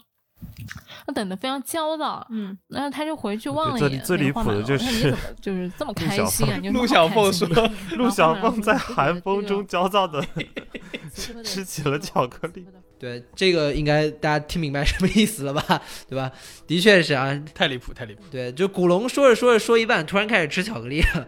我觉得这个是这一集的点睛之笔。关键是他们这一期非常认真的讲，而且两个姑娘本身。讲这种武侠小说，然后两个姑姑娘来讲就这么细致的，然后这么有画面感，已经非常的不容易。然后前面的画面也构建的特别特别好，结果就在这美好的画面，就这种传传神的画面中，陆小凤就开着一个巧克力。然后其其实其实我我这边就是先抛开巧克力啊，就是这集我也非常非常推荐大家去听。不光是这集，不光是这集，有三集，就不光这集，就是三集武侠都完美。对，来都来了，这个武侠系列已经出了三集，两集讲金庸，一集讲古龙。我们期待丸子和你寇能接着把这个系列能做下去，因为哎，非常 大家剧透一下，他下期又要说金庸了。对我们期很期待，因为武侠这个东西，两个女生来说，其实我们之前应该感觉这个还是一个挺挺男生向的刻板印象吧，觉得挺男生向的一个内容。但两个女生来说，真的说的非常的细腻。就是会把当中很多，因为武侠小说里面的相互的爱恨情仇，其实也是让我们非常痴迷的地方。然后让两个女生来聊呢，我就觉得聊得非常的抽丝剥茧，然后也很有画面。你让我们台来聊呢，就很有可能会聊成就是这个有一说一，一个乔峰到底能打几个慕容复，对吧？然后这个 这个就是在我们这种 直男，然后就要男直男就要开始比，陷入了一个战斗力的争执，要要开始比那个什么杨过和郭靖到底谁更厉害？对，就是不是叫不吹不黑，巅峰杨过能否单打巅峰郭靖？对，这个，这个，这个就是男男生很多很无厘头头的行为，就是我们就很喜欢看到底谁更强，对吧？然后关公战秦琼来个什么关公 G O A T，然后最后就把这么好的作品呢，就聊成了狮虎八，对吧？大家知道百度狮虎八嘛，就很专业的聊狮子和老虎到底哪个更能打，就很无聊。对，所以我觉得就是这也是一直我们没有聊，我们很喜欢武侠，但没有聊武侠的这个话题，但我很推荐。他们聊的这几集武侠，我也很希望就是丸子和你空能把这个一直做下去。他们在描述中会会带入那个女生的情境，这带一带入那个情境啊，你你原来对金庸和古龙的一些刻板的印象或肤浅的理解是会被颠覆的。我举个例子，比如说他第一期讲金庸的时候，就有在讲。呃，黄蓉和郭靖的那个爱情关系，你知道，在我心中啊，我从小觉得黄蓉就应该跟杨康配，你知道吧？郭靖就应该跟穆念慈在一起，那种感觉，就这俩是老实人，那俩瞎搞，你知道？但是，就他讲完之后，你才能感受到，真的是呃，因为有了郭靖的光明，才能包裹住呃黄蓉内心的那个洞，然后。你你只有从他的嘴中说出来，你才能理解这件事情，不然你总觉得郭靖可能就是被黄蓉 PUA 了，你知道吗？后来被他讲完之后，发现是黄蓉被郭靖 PUA。早年间的 PUA，这是这就这就是男这就是男性和女性的不同视角。但我说出来，金庸当中，金庸的作品还有很多武侠作品当中都有就是这样的场面，我觉得值得大家反复的去推敲或者是品味。就比如说我当年看的时候，就觉得一个是我若问心有愧呢，就那个是非常击中我的，对吧？就是，但这个是太有名了，这是太有名了。对，然后还有就是，比如张无忌给赵敏画眉毛，然后我觉得，呃，我觉得就是就是这些这些场景，可能从我们以后也可以去试着说说，但是我不得不说，这个是，呃，他他俩在之前的这几集节目里面，我觉得都做了非常好的呈现。就是我跟你说，来都来了，找我们串台，哎，别的内容可以。金庸，我说实话，金庸和武侠算了，我我就不打扰了。我觉得你们讲的太好了，我我就不要上去丢这个人了。哎，我我再多插一句，就是小时候金庸和古龙这些，你们最多有看过有看过几遍吗？或者是说就是有反复看？我没看过，我没看过小说。我基本都是看那个 TVB 电视剧看过几遍，电视剧看《天龙八部》看过好多遍。那那那你俩留着，我去串。好，交给你。行不行啊？有没有文化？不是小说我也看过。我说电视剧，你说要看过几遍的东西，那只有电视剧，你知道吗？是的呀，《天龙八》我，但我现在也只记得虚竹虚竹见到那个是是是天是那个是谁？西夏皇宫冰窖里面，西夏皇宫冰窖里还有那个我们小时候小时候的 A 片，我跟你说。还有那个林志颖和蒋欣的那个段誉和那个啊，那个不行，那个不行，那个不行，还是虚竹比较顶。虚竹那段真是看得我面红耳赤的。看《天龙八部》一直不喜欢王语嫣，因为我觉得太装，就是就是感觉对他没有生气，但我一直特别喜欢穆婉清。哎，我也很喜欢穆婉清，我也对，就是觉得很 real。完了，你看，而且但你看到了没有？这就是直男聊金庸的问题。哎，我也喜欢，哎，我觉得那个好看，帅儿我也觉得这个，我跟你说，哎，我觉得阿珂最好看。到到底到底娶哪个最好呢？直男聊不行啊，我直男聊武小小的只会陷入两个怪圈，一个是战斗力的比拼，一个是美貌的比拼，只会往这两个方向不行了。美貌还不是比拼，美貌是哎，美貌是 我全都要，我全我全都要。对对，还有很多可以探索的，也可以也可以埋一个小伏笔吧。如果以后有一天我们可以聊，除了金庸、古龙，其实温瑞安也挺好玩的，就是四大名捕。还有温瑞安的文笔风格又跟那几位特别不一样，他特别喜欢起一些特别喜欢起一些奇奇怪怪的门派名字，什么什么六分半堂，什么莫名其妙。六分半糖听着像是喜茶的一款饮料。行，那我们自己不闲扯了，我们来颁奖吧。这大这这三集真的非常推荐大家去听。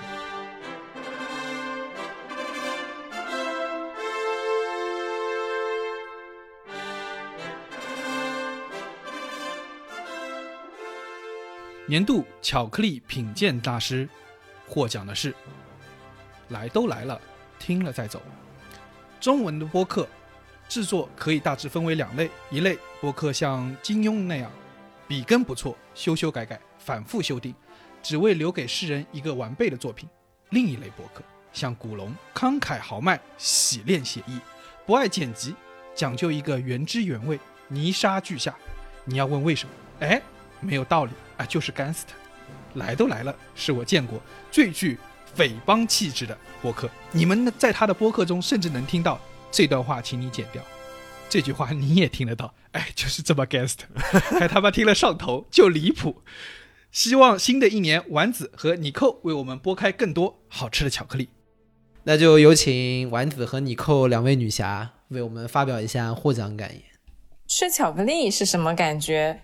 金庸说：“心神一荡。”古龙说：“英宁一声。”梁羽生说：“完成了生命大和谐。”批社没干说：“懂的都懂。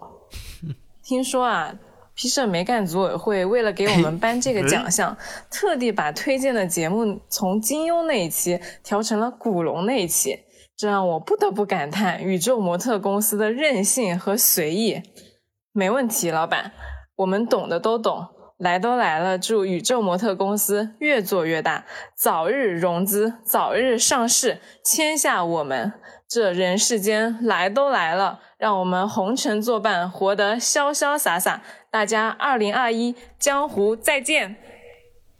我我忍不住跟两位女侠做了个揖 respect 那这个奖特别了哈，除了两位女侠发表获奖感言之外呢，呃，我们这边李挺同学为了表达他的激动，专门准备了一段诗朗诵送给两位啊，请你寇和王忍忍着恶心听一下啊。来都来了，第四十八期《古龙江湖》是你寇和丸子所带来的第三期武侠故事。不知今夕是何年，只知如今那些江湖儿女侠义情仇，那些千山暮雪、短歌明月，那些郁郁加成终有碧血，那些慢慢丢失在岁月里，我们已经不记得为何我们会念那些诗句，比如“问世间情为何物，只教人生死相许”，那是李莫愁；比如“曾经沧海难为水”。除却巫山不是云，是逍遥子。比如相思相见知何日，此时此夜难为情，是郭襄看着杨过离去。我们也很难记起，为什么风林渡口初相遇，一见杨过误终身。还好有来都来了，是他们为我们剥开一颗颗梦境时分的巧克力，吧唧吧唧吃起来。嗯，知道了，就是你很喜欢吧唧吧唧吃起来啊，是。下次录音允许你允许你吃巧克力，好吧？允许你吃炸鸡，好吧？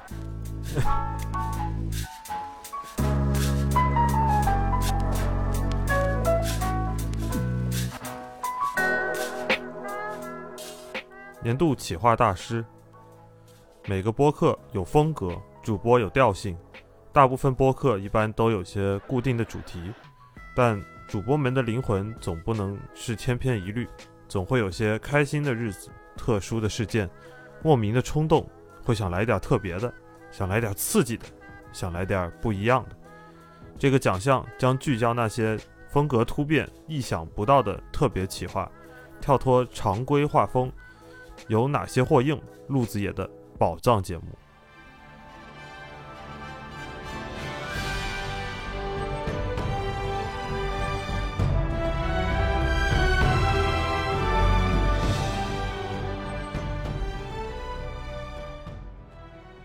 年度企划大师提名的有《鸡零狗碎电台》Love Actually 复盘篇，一起来听一下吧。事情是这样子的，呃，不知道在上个月吧，圣诞节期间，大家有没有在播客圈发现一个叫做 Podcast Mas 的活动呢？对呀。讲到这边的时候呢，有一些人是不是已经猜出来我们要讲什么了？对呀。那给没有参与过这场活动的朋友来科普一下。好的。嗯，Podcast Mas 就是在圣诞节期间有一场名为 Love Actually 的叫播客快闪活动吧，就是有很多很多个播客都一起发了一档节目，然后讲了关于自己喜欢的东西，然后还有一些至上的真爱这种这种主题。当然我们台也发了。对对。然后他们的标题里都会有 Love Actually。对，就是暗号吧，形成了一个小小的刷屏。然后在我们的主播群还有各种播客听友群里面，大家也都是在转发这场活动。呃，因为有一个秘密的邀请函嘛。因为大家不知道是谁发起的这个活动，是的，大家都在猜是谁。是的，是的，是的。然后甚至就是大家都猜说是不是小宇宙发起的这个活动。对。然后直到那一天平安夜二十四号的时候，基斯老师就是小宇宙的负责人，还在极客上发了一条动态，说这个活动不是他们搞的，就是站出来说啊，不是我们干的，不是我们干的。那么是谁搞的呢？那么是谁搞呢？那就是鸡零狗碎，就是他们。就是不知道这个背景的朋友，其实还可以给大家再解释一下。就是大家应该在圣诞节那会儿看到了有很多有十八家这个博客都有去发一个专门的节目，叫 Love Actually，、嗯、去大家去分享觉得今年自己感动或者真诚的这样的一个瞬间。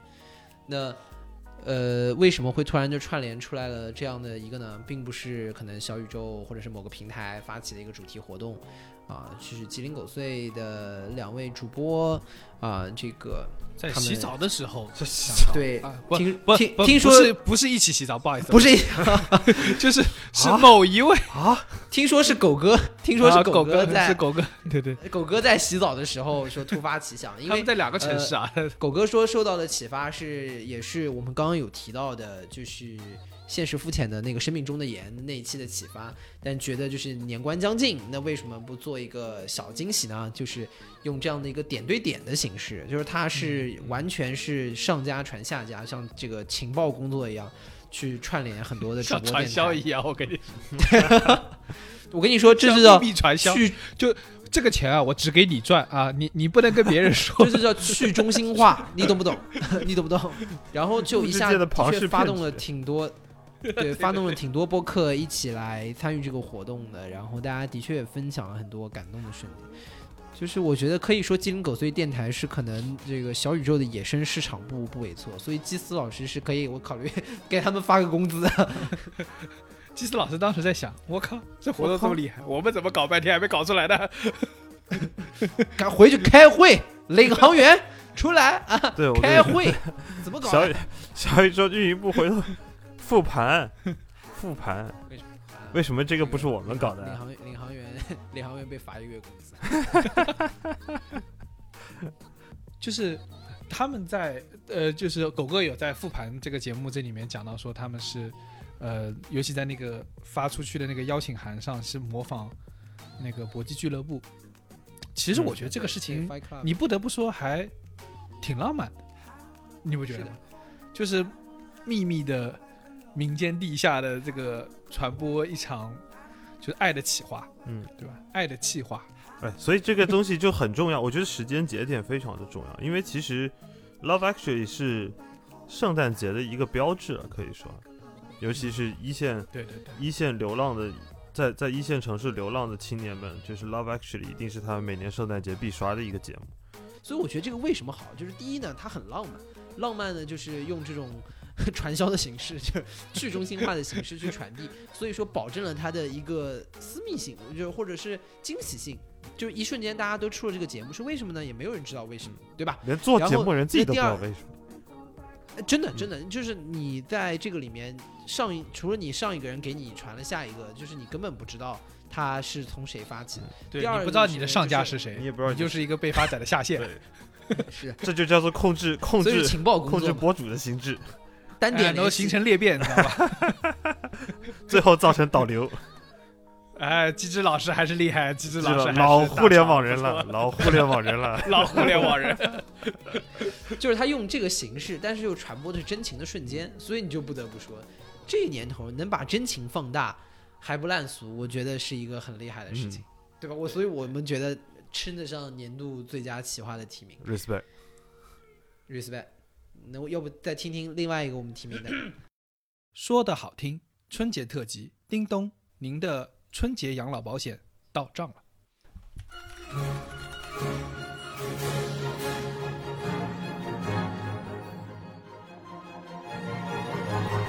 怎么样？这个企划厉不厉害？中央电视台，中央电视你以为打台，开错东西了？在这辞旧迎新的时刻，首先我们要向全国各族人民、向香港和澳门特别行政区同胞向台湾同胞、海外侨胞向全世界各国的朋友们道一声过年好。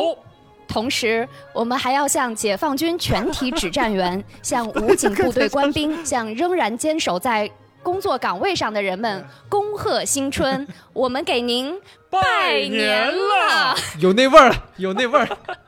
像是那种董卿老师哎，以上所有的祝福我们都是真心的。对对对对对，如有雷同，纯属哎你看中央电视台抄我。你看最后他最后那句话说的是中央电视台装装电台装电台装电装装电装装不下去了，装不下去了，本地化得出来。哎，这这集就是好，就是在这个企划很颠覆我们申申老师啊，申申老师的这个形象，对吧？然后就是老音乐人扮演董卿，cosplay 董卿。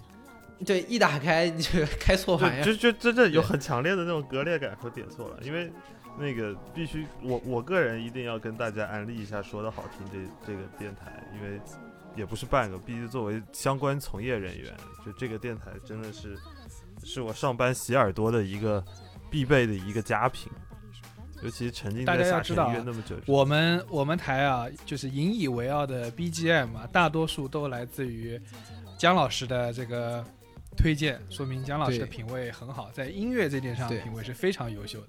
然后对，然后一小部分来源于一小部分来来源于我的推荐，说明我的哎呦呦品音乐品味啊有第二优秀，你不行，你不行，然后你就算了。然后有很大的一部分近期逐渐的李挺成抬头的趋势，因为我们已经没有时间剪片子了，导致具体用哪首歌的决定权现在已经跑到李挺的手里了，决定权，现在就变成后面如果不好听就怪你。现在已经变成就是中央的决定权也是很重要的了。这集说特别企划，是因为说的好听，就像刚刚江科说的，就是我们深深老师是一个非常好的这样的一个音乐电台的主理人，所以说里面推荐了非常有意思的各种的音乐。呃，也非常安利大家去听一下。但这集特别就特别在，首先它的开头让你觉得你开错东西，第二他推荐的歌也都是 一一改他往日的风格，就是推 就是荐波哥唱的歌，对，就类似于波哥会唱的唱这种歌，就是过年的时候你会听到的各种对中央电台里面可能会出现的这样，中央电台。就是有有点回到了就是可能十几年前的那个状态，所以我们觉得也是个特别有意思的一个企划，不企划的，然后会让大家觉得有一个很耳目一新的感觉。对，所以就是刚才如果 Love Actually 是一个洋节企划，那不得不说，就是这这一期是一个传统节日很传统节日的计划，尤其是当那个刘德华老师那恭喜发财一出来，我就感觉我已经在永辉超市里头了。对，就是那一出来的一瞬间，我感觉所有人的感觉都是走进了超市大卖场，推推了一个推车。对，我发现就是就是中国有一些拜年歌曲，它是有一个非常明化明确的场景化的概念的。比如说蔡国庆的那个三百六十五个祝福一出来，那就肯定是波哥来。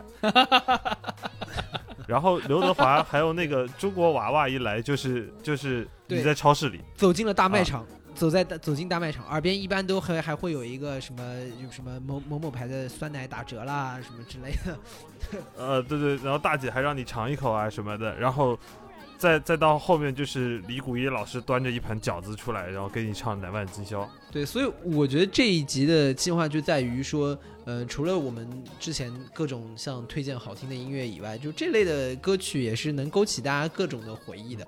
所以我们也很推荐大家也去听一下这期节目。对，而且我是跟你说，一个很不一这期节目很样的体验。对，这期节目很特别啊，就是它也不光是，就是整应该说整个生动，呃，呃整个说的好听都很特别，是因为它不是说单纯的给你推歌，它其实还会给你讲到这个歌的来龙去脉和背后的故事。所以说，实话说，在大家听到这些歌的时候，你不但是简单的听到音乐，你是带着这个音乐的厚度在听这首歌，所以其实你听他们的时候是有很大的那种。呃，洗耳朵且身心上的收获的。对，嗯，对，就是让你感受一下这个恭喜你发财，除了在大卖场以外，其他的一些台前幕后的故事，它是怎么就能够席卷大卖场的？那么这次又有两个提名了，那这两个提名当中获奖的最后是谁呢？有请开奖嘉宾江科。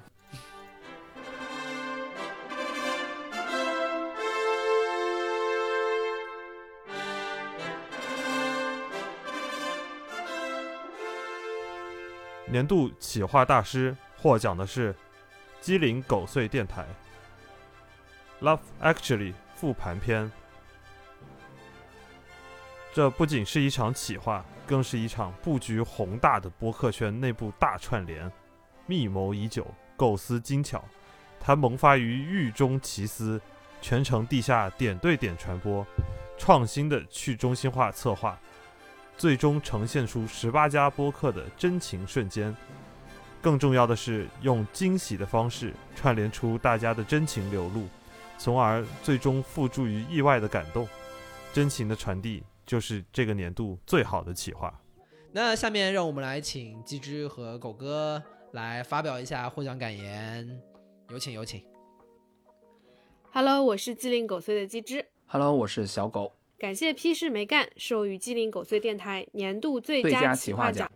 我们很高兴能为大家在二零二零圣诞节带来一场有趣的体验。不过也不仅仅是我们，还有同时与我们一起保守秘密并且爆肝加更的另外十七家博客，他们的热情与活力也是这个企划成功的关键因素。当然，也要感谢听众朋友们的喜爱，你们对播客的热情支撑着我们的日夜付出。最后，希望 Love Actually 可以成为一个小小的赛博痕迹。当我们在小宇宙搜索这个关键词，看到并列的十八期节目以及惊人的评论数量，可以让我们回忆起那个圣诞，可以让这两个英文单词充满了实感。可以让我们相信 Love is actually all around。说到这个评论数量 啊，我们台里有一个胖子，他不困了。呃，我们台里有个胖子说：“我你扶我起来，我可以试试啊。不是，主要是这一期好像之前是找过我们的评论区狂战士，不要说出来。但是呢，我们是拿到邀请。刚才刚才狗哥在获奖感言里提到了一个关键词，叫做爆肝。当当时李挺的肝已经离爆掉非常非常的接近了，所以所以接到这个需求的时候，李挺可能是做可能是不行了，抖了一下就啊，还有这个事儿。但是去你们评论区造一造还是可以的。不过，嗯，对的。不过我觉得也没有关系。呃，二零二一年呢，我们也期待有其他更多更新的气化的形式，玩起来玩起来或者是惊喜我们的瞬间。我觉得大家都可以玩起来，还液化的形式呢，真是的。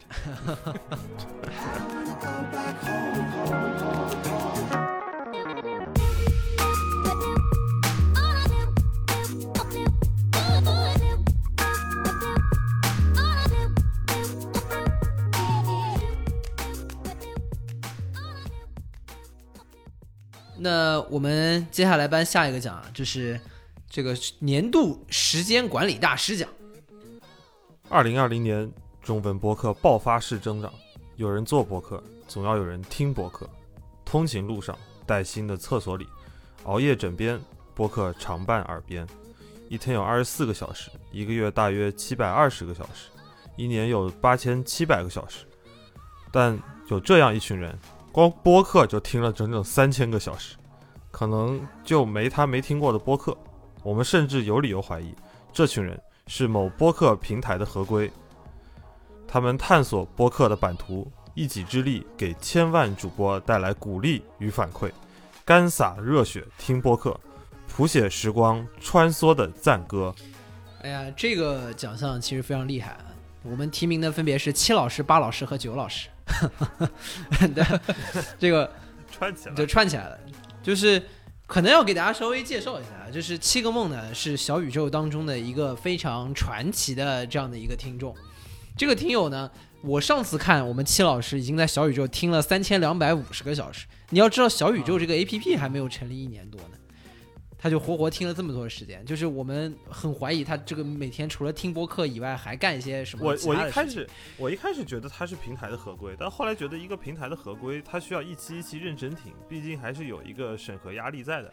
但是他的那个听听播客的时间增增速，反正就我们今天提名，他认真听的，他认真听，他他都就是他都有评分的呀。他不仅听这个哦，他还给每个播客是有评分的，他经常会在自己的微博他既是的，他不仅听完，而且还打分，还写听后感，而且他的那个增速就感觉好像不是 正常的他时间流速。他可能有时间机器怀疑他不光是他是个他是个超能力者，他是个有超能力的合规。他要么他要么就是他要么有超能力，要么就是他两个耳朵插的两个手机，就是他那也是超能力至少两 两听了听了两个，同时还能写出两篇听后感，这也是超能力。对，然后左手跟右手同时在那儿写。等等等对，你知道七老师多厉害吗师之外就是七老师啊，嗯已经把听播客这件事情听出化境了。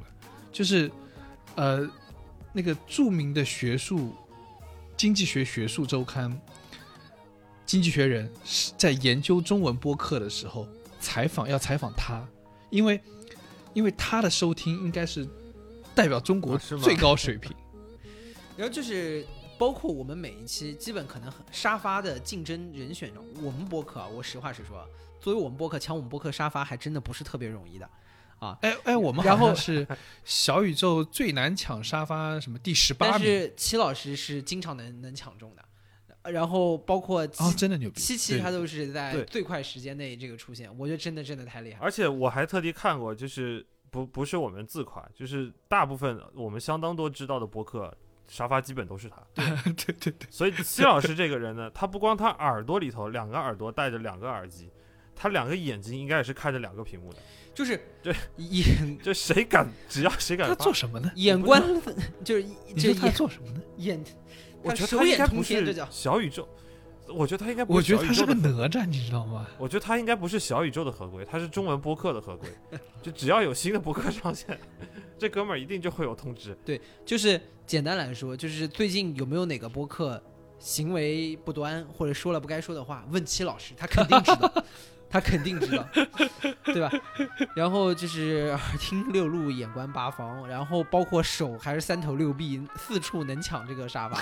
我觉得这个水平实在是太，我甚至觉得我们这个奖项就可以叫做年度播客圈超能力者，就不要叫时间管理大师，他不仅时间管理的好，他这个叫什么操作能力也很强他已经。，他已经对他已经不是在管理时间了，他们都是在支配时间，你知道吗？所以呢，就是因为有齐老师这样的一个传奇人物 在圈内存在，后面就出现了他的行为的模仿者巴老师，这是最厉害的点。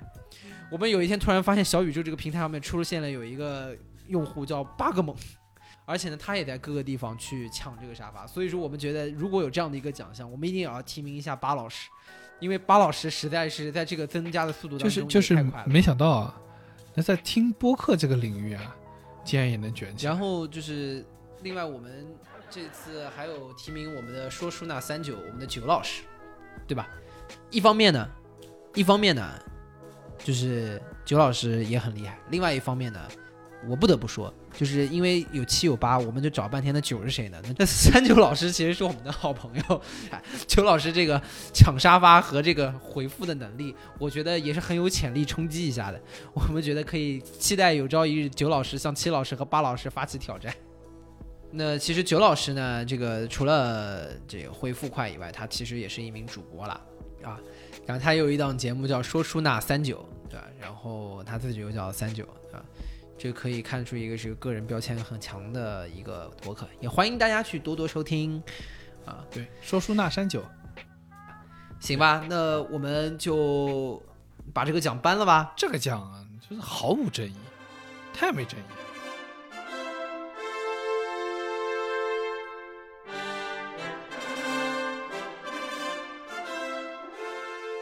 毫无争议，七个梦老师就是播客听众里时间管理最强者。拼多多有没有每个月让员工工作三百个小时，我们暂不可知。但七老师每个月肯定听播客超过了三百个小时。七老师前无古人，一直被模仿，目前暂时很难被超越。日以继夜，时空扭曲在音波里，不分昼夜，时间坍缩在倍速播放里。我们感谢七老师。感谢戚老师给我们广大主播及时的反馈和鼓励。我说实话，戚老师的沟通 就是听戚老师这个每次给我们的回复，是我们更新的很大的一个动力。那我们有请戚老师发表一下获奖感言吧。大家好，我是七个梦，很有幸获得这个年度时间管理奖。虽然我的工作时间管理不怎么样，但是我娱乐时间管理那还是有点东西的。对，屁事没干的节目我可是期期都听。估计节目上线的时候应该快过年了，给大伙儿拜个早年，祝大家早年幸福。批示没干，烦恼滚蛋。有请 peace。不得不说，你看人家这个，不得不说这个就是时间管理意识，他就不仅对。过去和现在的时间管理特别强，他甚至已经对未来的时间都有了安排，给大家拜好了早年，这就是意识，不是？大家把戚老师有意识打在评论区，戚老师还是还是非常非常强的，我觉得他一直是这个圈内的一个著名的都市传说。还再次感谢戚老师，我们一定会努力这个更新更多作品，让您在之后多多点评。对，尽尽量不要让您有空闲的时间。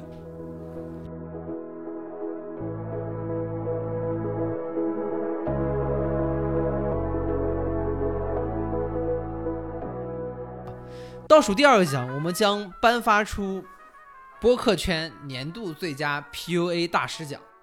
这个奖我们将不再提名，直接把它搬出啊！直接塞给他们啊！是什么让广大主播在每个午夜惊叫连连？是什么让广大主播在午夜辗转难眠？是小宇宙编辑部的首页推荐。白天，小宇宙领航员在主播群。勉励鼓励，循循善诱，为大家排忧解难，谱写行业的赞歌。夜晚，他们让主播在午夜几家欢喜几家愁，上榜的谈官相庆，落选相互垂泪，感叹生活的无情。他们是 PUA 主主播们内卷创作的代师，他就是小宇宙领航员。过去一年，小宇宙领航员，您辛苦了。新的一年，我们的节目多多拜托您了，拜托拜托！恭喜小宇宙领航员拿到这个年度 PUA 大奖，这个奖是我们塞给他的。有一说一啊，小宇宙领航员基本是咱们只要是做播客主播，应该都不陌生。呃，说实话，他们作为平台的运营还是非常的辛苦的。然后在过去的一年当中，也经常看他在各种的主播群帮大家排忧解难，呃，包括在听众群当中也。就给大家很多的这个帮助，真的是，呃，非常的辛苦。然后我们觉得在这个地方也希望就是跟大家表达一声，就是过去一年还是辛苦了，希望还是可以在这个平台的支持下，能够我们一起把中文博客越做越好。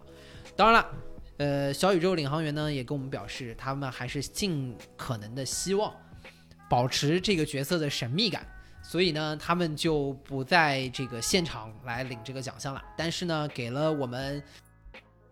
有一些不愿意透露姓名的领航员们获奖感言，希望我们来念一下。文字的形式，通过邮寄的方式啊，将传达到了我们这边他的获奖感言，给大家简单的读一下。谢谢批示梅干颁发给我们的这个奖项啊，欣然接受如此恶名啊，应该也不能叫我们，这样暴露了他们好几个人啊。谢谢批示梅干颁发给我的这个奖项，欣然接受如此恶名。这个恶名加了括号。接下来一年，我也会更努力的为主播们服务。如有不周之处，请大家见谅。也祝批示没干越做越好，早日有事可干。这是在赤裸裸的试图颠覆我们的合法性。我我们现在不是有事可干，我们现在是事干不过来，好吧？跟大家都澄清一下这个事情。其实我想我想说的是，就是我们什么时候能有事可干，还不是啊？这个领航员您一句话吗？啊，这个这个应该怎么说？领航员应该叫他妈林总啊，林总多多多提醒啊，主要是看林总安排，好吧？看林总的调度啊。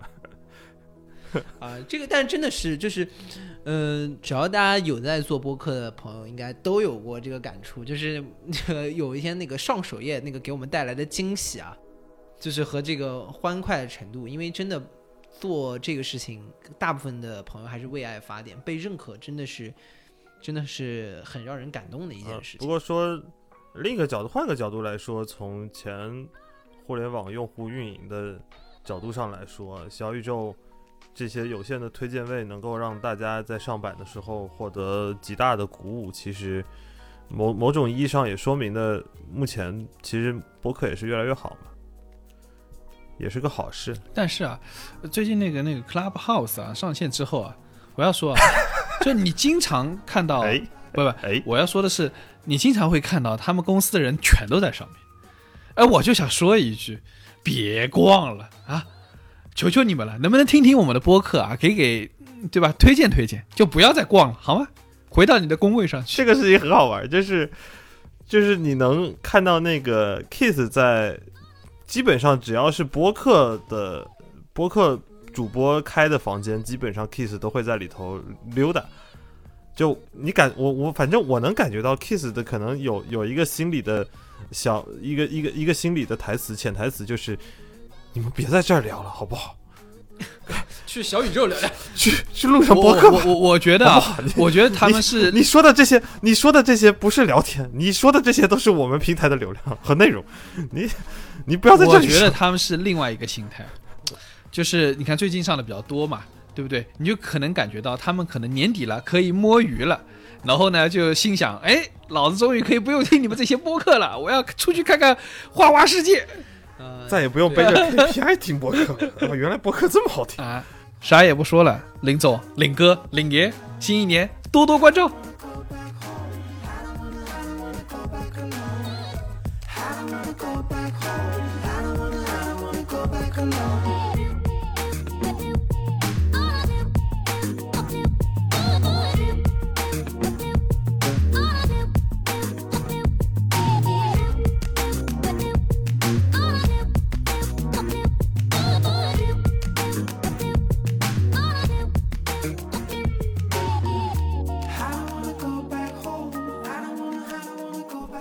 那么最后我们将颁发的将是本场颁奖典礼的压轴大奖——年度最佳播客。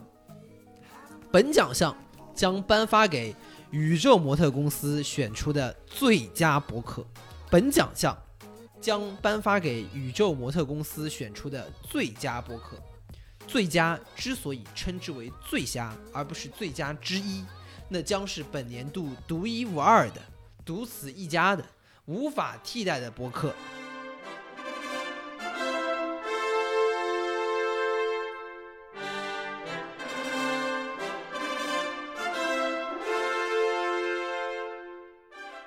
那么，它就必须是宇宙模特公司出品的。屁事没干，什么东西？没有为什么，就是肥水不流外人田。哎呦，不要脸啦！颁给自己。我们恭喜这个节目，我们恭喜这个电台。我们这个节目真是不要脸。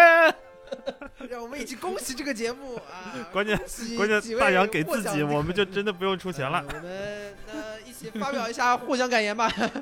哎，我哎，等一下，我们的那个年，我们的年度最佳播客啊，是有两万元人民币的大奖啊。对，啊，对对对 对，就办没有二百万，二百万不行，二百万，二百万太膨胀了，就是大概呃，大家大家都会在这个月领工资的那一天收到这笔奖金的，好吧？应该都会如期领到的。那获得奖金的是谁呢？啊，就就那我来吧，这个江总啊，李总啊，啊，一起来发表一下获奖感言吧。呃，这个 这个啊，那个我有点我张不开嘴，我现在 我有点迈不开腿。啊，其实说回来啊，就是这期节目也到最后了，就是我们这个奖颁给自己呢，也充分说明了我们是一个并不公平也不公正，但首次公开的这样的一个颁奖典礼。但是呢，我们是真心的希望能够去推荐一些我们喜欢的博客，或者是在过去一年里面我们觉得特别有意思、特别有特色，想让大家一起去听的这样的一个博客。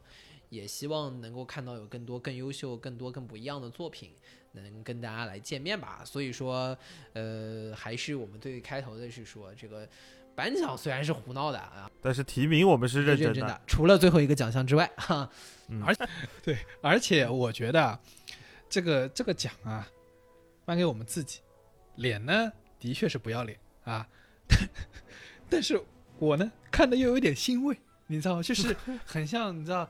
呃，是几几年？二零一零年还是一一年？热火队夺冠的时候，韦德在更衣室里拿那个香槟浇灌自己的膝盖，因为那个残存残缺的膝盖支撑他，呃，走完了整个季整整个季后赛，整个总决赛。嗯，我们现在就拿这个奖在告慰我们的肝，对快走了。李 李挺现在也是想，李挺也是想用这个奖来告慰他那个残存的脖子。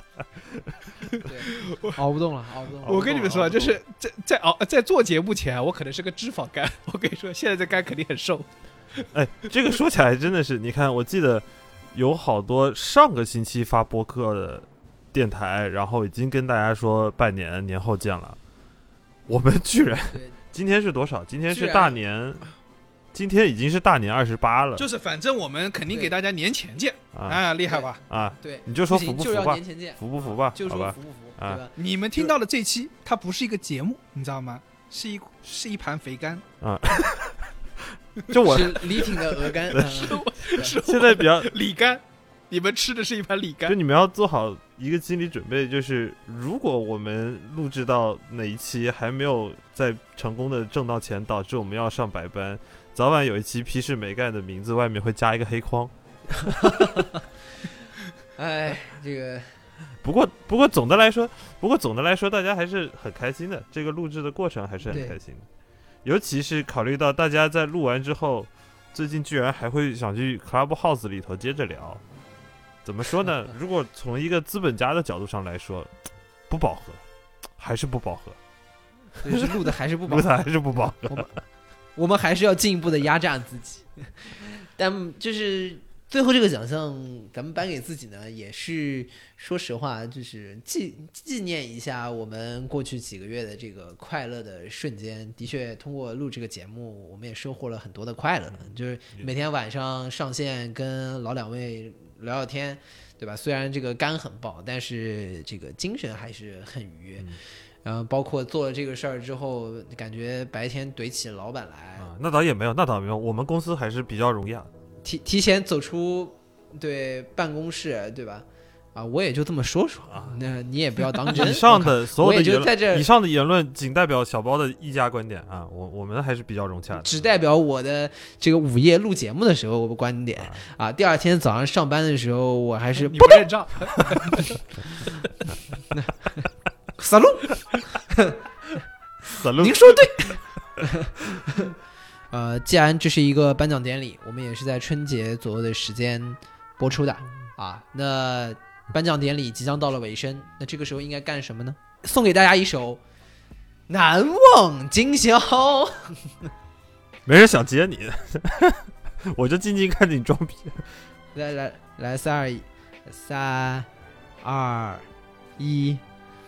难忘今宵，难忘今宵。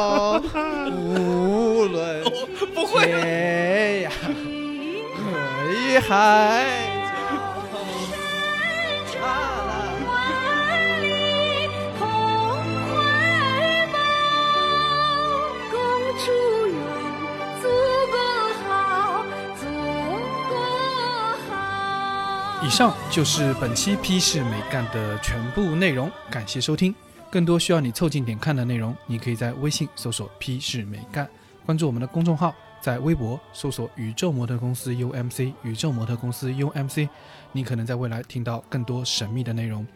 除了小宇宙，你在 QQ 音乐、网易云音乐、Apple Podcasts、Spotify、喜马拉雅搜索“批示美干”也都可以找到我们。欢迎你给我们留言投稿，当然我们也不一定采用。新年到了，祝大家新春快乐，恭喜发财！以上。站在人